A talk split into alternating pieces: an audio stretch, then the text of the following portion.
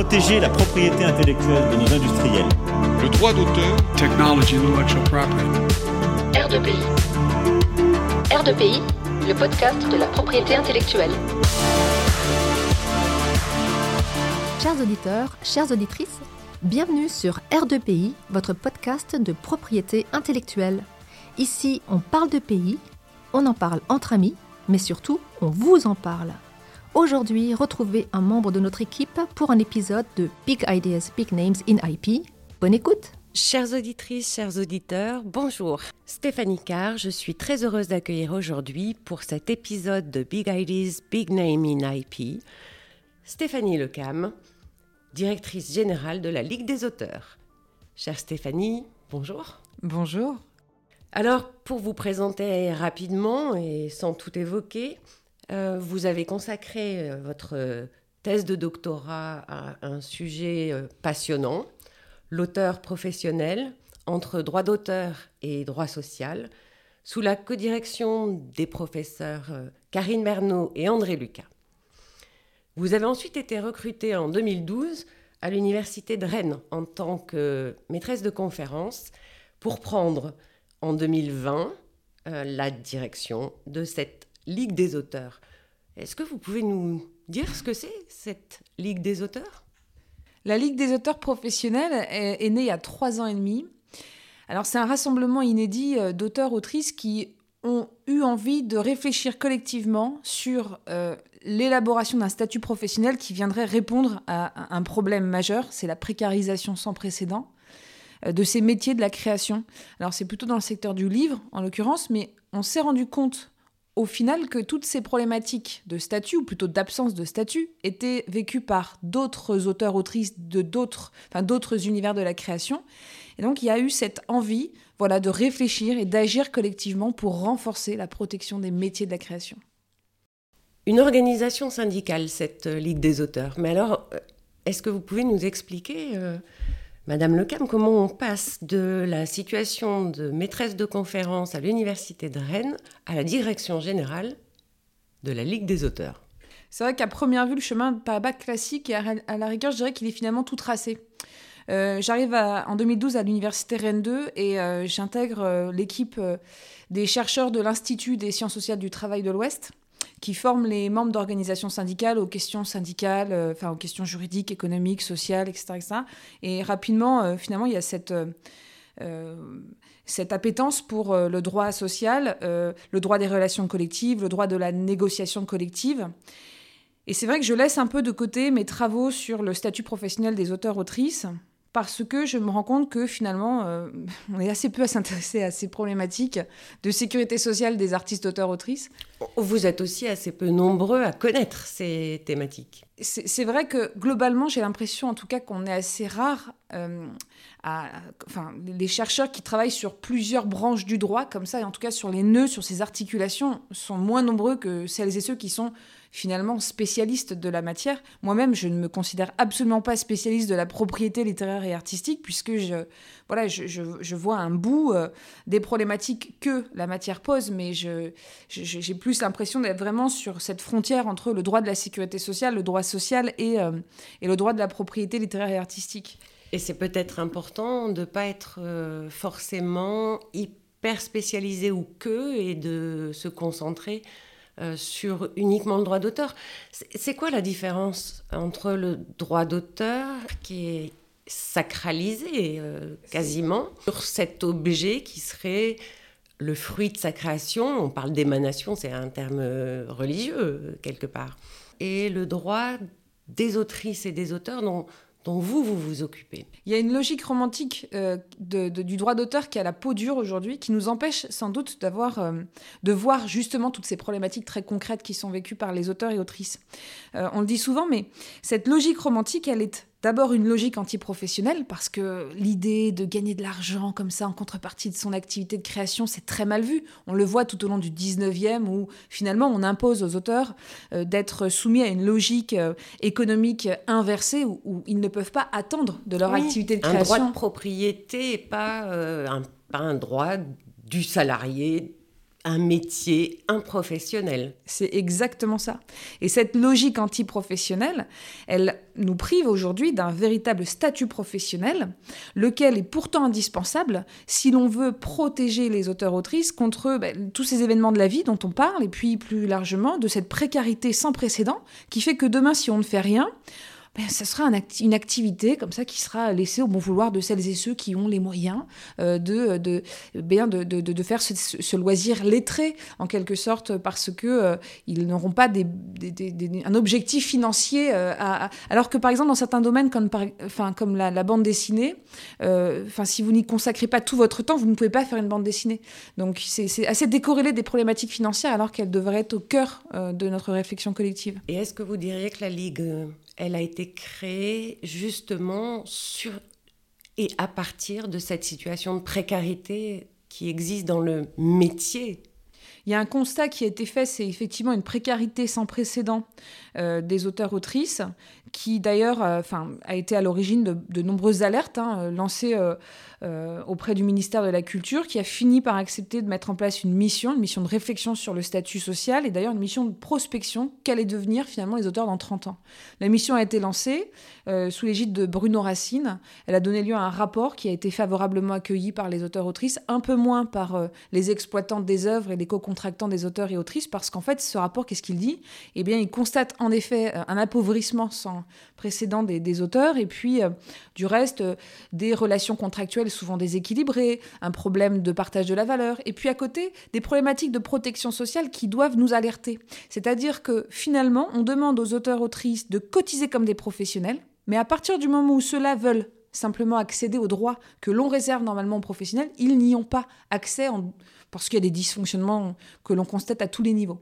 Donc ce sont vraiment des, euh, des travailleurs maltraités voilà, des travailleurs indépendants maltraités. Et est-ce qu'ils étaient euh, organisés en syndicats auparavant? Comment?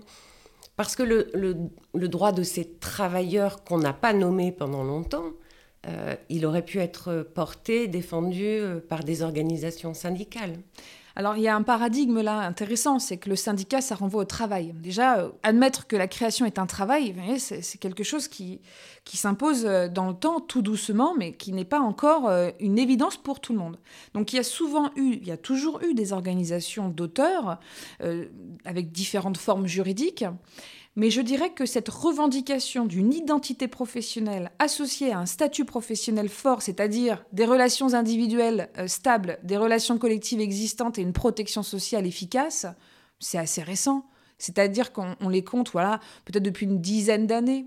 Et, là, il y a un mouvement euh, travailliste sans précédent qui, euh, voilà, qui anime les auteurs, qui, qui sont euh, finalement en colère de voir euh, euh, qu'ils sont aussi maltraités par, par le droit d'auteur. C'est-à-dire qu'on on, imagine ce droit d'auteur à la française comme un droit très protecteur des intérêts des auteurs. D'ailleurs, beaucoup disent qu'il est trop protecteur des intérêts des auteurs, mais vous savez, on a le même problème en droit du travail. Hein. Certains accusent le droit du travail d'être à l'origine de tous les problèmes de compétitivité des entreprises, là où d'autres vont vous dire non, mais il faut absolument qu'il soit là parce que c'est lui qui garantit la survie des salariés. Alors ça dépend de quel côté on se place, hein. c'est toujours les mêmes confrontations entre l'économie et le social, ben voilà, moi je propose une autre façon de voir euh, le droit d'auteur et s'il était un peu plus social et s'il était un peu plus euh, euh, conscient et inquiet des problématiques quotidiennes des auteurs-autrices. Parce que si demain il n'y a plus d'auteurs-autrices, ben, normalement il n'y a plus d'œuvres non plus. quoi.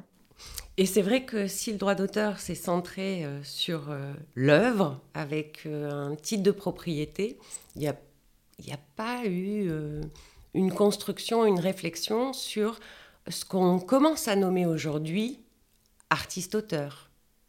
Oui, la notion d'artiste-auteur, elle est très forte. Elle est née dans en droit de la sécurité sociale. C'est-à-dire que la différence entre un auteur tel qu'on la connaît, nous, euh, au sein du Code de la propriété intellectuelle, et l'artiste-auteur du Code de la sécurité sociale, elle est intéressante parce que l'auteur en droit d'auteur, c'est un auteur qui peut être vivant, mais c'est un auteur qui peut aussi être mort, et c'est-à-dire absolument pas concerné par les problématiques euh, que j'ai évoquées précédemment. Les événements de la vie, euh, l'auteur mort, il s'en fiche. Si on se place du côté de, de la sécurité sociale, l'artiste l'artiste-auteur, c'est un être bien vivant qui euh, attend euh, évidemment de sa création de vivre, et c'est pas, je veux dire, c'est pas normal en réalité. Hein. Il participe à la création de quelque chose qui va faire vivre quand même beaucoup d'acteurs sur la chaîne du livre, par exemple. Donc il se dit, mais pourquoi est-ce que moi j'aurais pas le droit à ma, à ma part du gâteau? Et puis du reste, c'est, mais voilà, vous prenez 20% de cotisation sociale sur mes revenus qui sont déjà assez peu suffisants. Et, en plus, il faudrait que je ne puisse pas accéder à mes, euh, à mes prestations sociales parce que vous ne me reconnaissez pas.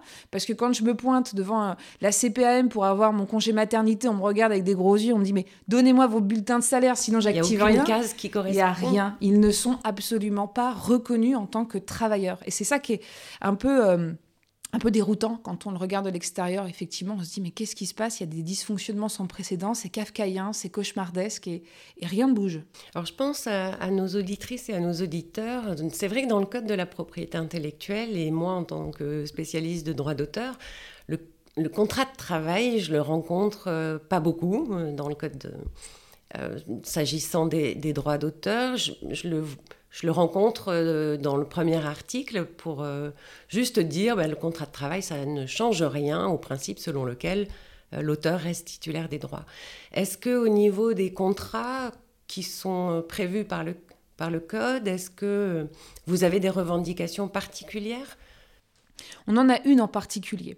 C'est vrai qu'effectivement, revendiquer un statut de salarié pour les auteurs, certains le font, hein, à tort, à raison. Euh, la Ligue ne se positionne pas sur ce, sur ce, choix-là, puisque, euh, puisqu'on peut être indépendant et être mieux protégé. Et on remarque un, truc essentiel actuellement, c'est qu'une grosse partie euh, des œuvres créées sont finalement des œuvres qui ont été préalablement commandées. Mmh C'est-à-dire que la logique romantique, elle nous conduit à imaginer l'auteur comme un être voilà guidé par une vocation, mais alors irrépressible de, de créer. D'un seul coup, il a son œuvre et il va à la recherche d'un éditeur qui sera capable de prendre le risque économique d'exploiter son œuvre. Oui, c'est vrai, cette euh, phase-là existe. Mais il y a aussi d'autres euh, mouvements qui, cohabitent avec ce, mhm. premier, cette première situation. C'est que beaucoup d'éditeurs vont aller confier des projets éditoriaux à des auteurs professionnels parce qu'ils ont confiance en eux. Ils savent qu'ils sont, sont rigoureux, qu'ils sont carrés, qu'ils vont rendre le manuscrit à temps, que ça va, ça va, être, ça, va être intéressant en tout cas d'envisager ce projet avec ces auteurs en particulier. À partir de ce moment-là, on est dans un contrat de louage d'ouvrage. On le connaît bien euh, dans le Code civil, ce contrat de louage d'ouvrage. Il n'a aucune répercussion en droit de la propriété intellectuelle, on le sait, c'est le premier article du CPI. Et quand on dit faisons quelques dispositions spéciales pour cette première phase, la phase de la création, l'amont, ce qui, ce qui est avant l'exploitation de l'œuvre. Pendant que l'auteur travaille Pendant que l'auteur travaille, pendant qu'il fait ses recherches. Vous savez que quand il part faire ses recherches, par exemple à l'autre bout du monde, l'auteur n'est même pas protégé pour les, enfin, contre les accidents du travail. Enfin, je veux dire, ça, nous paraît hallucinant. Et, tout ça ne fait l'objet d'aucune réflexion collective, c'est dommage, alors même que beaucoup travaillent à la commande. Mais alors c'est un peu, vous savez, c'est un peu tabou parce que travailler à la commande, ça vient quand même porter un, un coup de poing à cette logique romantique qui voudrait que, ben non, ils soient tous guidés comme ça par une volonté de créer oui, on peut être euh, tout à fait heureux d'être euh, à l'origine d'une œuvre commandée. Si je me souviens bien, à Paris, euh, juste avant le premier confinement, il y avait eu un hackathon dédié à, cette réflexion-là et, des travaux avaient été menés sur une, une proposition de modification du contrat d'édition, du contrat de commande.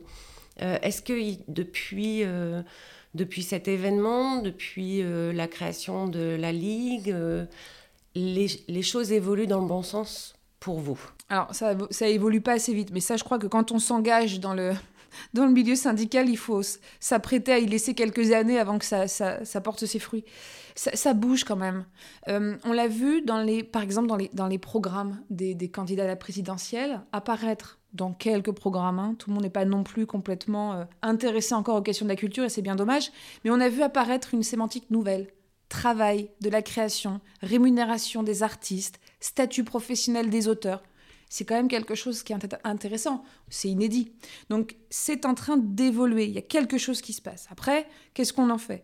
Je comprends qu'évidemment, il y, a, euh, y ait une crainte de la part des exploitants euh, des œuvres de voir apparaître ces nouvelles revendications, parce qu'on imagine son équilibre économique déjà instable encore plus menacé. Mais il y a une vraie réflexion à mener en fait au, sein de l'interprofession. Enfin, c'est comment est-ce qu'on peut travailler en bonne intelligence à un meilleur partage de la valeur pour que celles et ceux qui, qui soient à l'origine de la création soient mieux reconnus, mieux protégés. Est-ce que ces auteurs euh, pour lesquels vous prenez la parole connaissent euh, leurs droits, alors leurs droits d'auteur, mais aussi euh, leurs droits à la protection sociale, leurs droits à des indemnités. Est-ce que c'est quelque chose qui, est-ce que c'est une information qui est délivrée? Alors on est en train de revendiquer justement la mise en place d'un vrai portail d'information qui permettra de sensibiliser, d'informer et de former. Mais on, reconnaît qu'il y a un défaut de connaissance terrible. La majorité des auteurs-autrices avec lesquels je travaille sont globalement au courant euh, de l'existence de droits patrimoniaux, maîtrisent assez mal le droit moral, ils savent que c'est quelque chose de sacré, mais ils ne savent pas vraiment comment ça fonctionne. Alors après, pour ce qui concerne la protection sociale, bon, euh, il y a eu un transfert, alors il faut le suivre, ça c'est extraordinairement intéressant pour le, chercheur. On a transféré les compétences de l'AGSA MDA, Maison des mhm. Artistes, à l'URSAF Limousin. Et là, ils se sont rendus compte qu'il se passait quelque chose parce qu'ils ont tous été confrontés un à un au dysfonctionnement euh, lié au transfert. Et là, ils se sont rendus compte, en effet, que ça fonctionnait pas bien. Donc, beaucoup se sont intéressés. Il y a aussi un, voilà, peut-être une appétence maintenant pour, pour, pour ces dispositions juridiques qui les concernent on est au début de quelque chose. Mais... Et euh, c'est vrai que pour certains, c'est la première fois aussi qu'ils recevaient un courrier leur euh, demandant de, ben, de se faire connaître en tant que tel. De se faire connaître en, en tant que tel. Quand on, ne leur demandait pas, par exemple, de s'acquitter de quelques euh, cotisations sociales, alors même que celles-ci n'étaient pas dues en raison, voilà, de, bah, tout simplement d'être par ailleurs prélevées à la source de ces cotisations-là. Enfin, qu'importe, sans rentrer dans, dans, les détails. On a effectivement tous été au courant de ce transfert et puis on a tous été plus ou moins impactés. C'est-à-dire que quand on est enseignant-chercheur par ailleurs avec un système de protection sociale qui fonctionne bien, nos revenus euh, tirés euh, de notre activité d'auteur-autrice euh, comptent peut-être pour l'ensemble de nos rémunérations, mais en tout état de cause, le dysfonctionnement lié à, l'accès à la prestation sociale ne nous impacte pas directement. Quand on est confronté directement, évidemment, le discours est différent. Alors le terme artiste-auteur, ça rappelle, en tout cas pour euh, ceux qui ont, entendu parler euh, de droits d'auteur, de droits voisins, ça rappelle l'artiste-interprète. Est-ce que le, régime des artistes-interprètes, c'est un régime qui, qui vous parle, qui vous sert de modèle, ou c'est non transposable? Alors c'est intéressant parce que les craintes qui sont euh, soulevées par euh, celles et ceux qui s'opposent à toute assimilation sont souvent des craintes, euh, je ne vais pas dire infondées, mais qui sont peut-être un peu exagérées. par exemple, on, on, reproche presque à ces artistes-interprètes d'être souvent en situation de salariat. Et le salariat paraît être tellement incompatible avec la liberté de création pour certains que euh, ça nous renvoie, nous, à des, euh, à des positions doctrinales qu'on a pu avoir entre chercheurs en propriété intellectuelle. Ce qui est intéressant, c'est de voir finalement que beaucoup, euh, dans des situations de salariat, finalement, se, sont beaucoup plus, alors j'allais dire, sereins pour créer, parce qu'ils n'ont pas toutes ces problématiques d'activation de statut, de régime, de... Bon, évidemment que quand on est serein, enfin, quand l'esprit est serein, peut-être la création, elle, elle est, elle, est, elle est, de meilleure qualité, j'en sais rien. En réalité, euh, il y, a plutôt une. Euh, enfin, c'est partagé, mais je dirais qu'il y a une, grande majorité des auteurs ouais, qui préfèrent rester indépendants. En tout cas, il y a une revendication du statut de travailleur indépendant, voilà, qui est assez euh, importante quand même. Hein. Et puis à côté, évidemment, il y en a certains qui demandent à ce que les artistes, auteurs, autrices soient assimilés de façon à pouvoir, par exemple, être protégés par, dans les mêmes conditions que l'intermittence. Voilà. Donc bon, ce sont des positions qu'il y a syndicales qui ne sont pas forcément celles de la Ligue, mais, mais elles sont intéressantes aussi à entendre. Alors vous parlez de revendications, de positionnement syndical, et c'est vrai qu'on a pu entendre parler euh, de la vigueur de la Ligue euh, pour être euh, très, très, très, minimaliste dans le terme. c'est une réalité? Oui, c'est une réalité. Euh, c'est une réalité. Je ne vais, pas vous dire que, euh, la Ligue euh, des auteurs professionnels n'est composée que, que d'auteurs, autrices qui, euh, qui, qui, ne sont, qui sont très zen et très, très sereins pour l'avenir. Bien au contraire, ce sont des personnes qui sont en train de voir leurs conditions de travail euh, s'amenuiser, euh, ils se projetaient dans des carrières professionnelles qui n'auront peut-être pas la chance de, de, de, de, réussir à maintenir dans le temps parce qu'il y a des déséquilibres profonds qui ne sont pas corrigés par des mécanismes forts. Donc non, ils sont très en colère. Les auteurs-autrices aujourd'hui sont en colère. La pugnacité de la Ligue, à la rigueur, j'ai envie de dire, elle est à la hauteur des enjeux qui sont en, cause. Donc évidemment que euh, nous, euh, enfin, les, différentes expertises qui viennent au service de la Ligue, euh, ce qu'on essaye en tout cas de faire, c'est de traduire toutes ces craintes euh, toute cette colère, de la canaliser dans des, euh, dans des communiqués avec euh, une assise juridique, en tout cas quelque chose qui, qui, nous permettrait demain de travailler en, en bonne intelligence avec tout un tas de forces vives qui seraient, qui prêtes à, aller dans notre sens, c'est-à-dire constater en effet qu'il y a un problème, arrêter de le nier et se dire comment est-ce qu'on fait pour générer plus d'équilibre dans ces relations-là. On ne demande pas plus. Hein. Il est là le pont entre euh, ce métier d'enseignante, chercheur et, la Ligue. C'est comment mobiliser euh, un certain nombre de connaissances juridiques oui, il y, a vraiment cette idée de vase communicant. En tout cas, ce que je vois aujourd'hui, c'est euh, soit du côté de la recherche, où évidemment, quand on est chercheur, euh, euh, d'être dans une organisation syndicale, c'est un formidable terrain de jeu pour observer, pour étudier de plus près et, peut-être d'ailleurs même mettre à mal ses mm, convictions. Parce que parfois, on arrive aussi avec des fantasmes. Hein, quand on fait de la recherche, on part avec une idée qu'on va atteindre cet objectif, et puis en fait, on voit que ça tient pas la route une seconde parce que justement, on a été confronté à des réalités. Alors évidemment, il y a cette idée de descendance, mais et de, enfin, il y, a, évidemment des contreparties, c'est-à-dire qu'on se nourrit euh, les uns les autres. Et puis je crois que surtout, on a acquis la conviction que euh, ces auteurs, quand on s'intéresse vraiment à leurs problématiques, elles nous permettent de voir que peut-être on perd la vue quand on est hyper spécialisé, justement. C'est-à-dire que faire du droit d'auteur aujourd'hui, sans prendre le temps de s'intéresser simplement à ces mouvements travaillistes qui sont naissants, eh bien, c'est ne pas voir euh, euh, justement cette phase de création, ce travail de création qui n'est absolument pas protégé, qui n'est absolument pas encadré, qui est complètement invisibilisé. Et puis, bah, focaliser sur, euh, l'attention sur l'œuvre, sur la façon dont elle est exploitée. C'est se priver de tous les délicieux débats qu'il y a autour de la nature juridique des rémunérations qui sont en cause. Alors, voilà, je crois qu'on s'apporte mutuellement des choses, c'est-à-dire qu'il y a ce regard d'expertise, ce regard d'expert, pardon, d'un côté, et puis euh, de l'autre, je crois qu'en vase communicant, il, nous apporte beaucoup. Les hackathons qu'on est en train de développer, avec euh, les, les USP mhm. également, et puis, euh, et puis d'autres structures, on, a de plus en plus de demandes, et, je trouve que c'est enfin, très...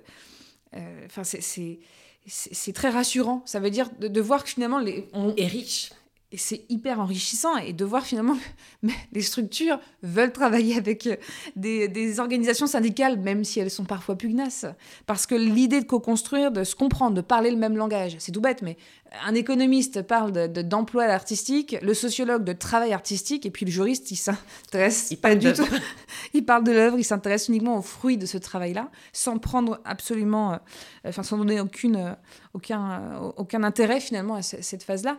On, a, on doit travailler ensemble. Il faut absolument qu'on surpasse ces problématiques de hyper spécialisation et qu'on vraiment qu'on œuvre plus pour aller dans. Je pense que les auditrices et les auditeurs ont entendu la passion qui anime la directrice générale euh, de la Ligue des auteurs.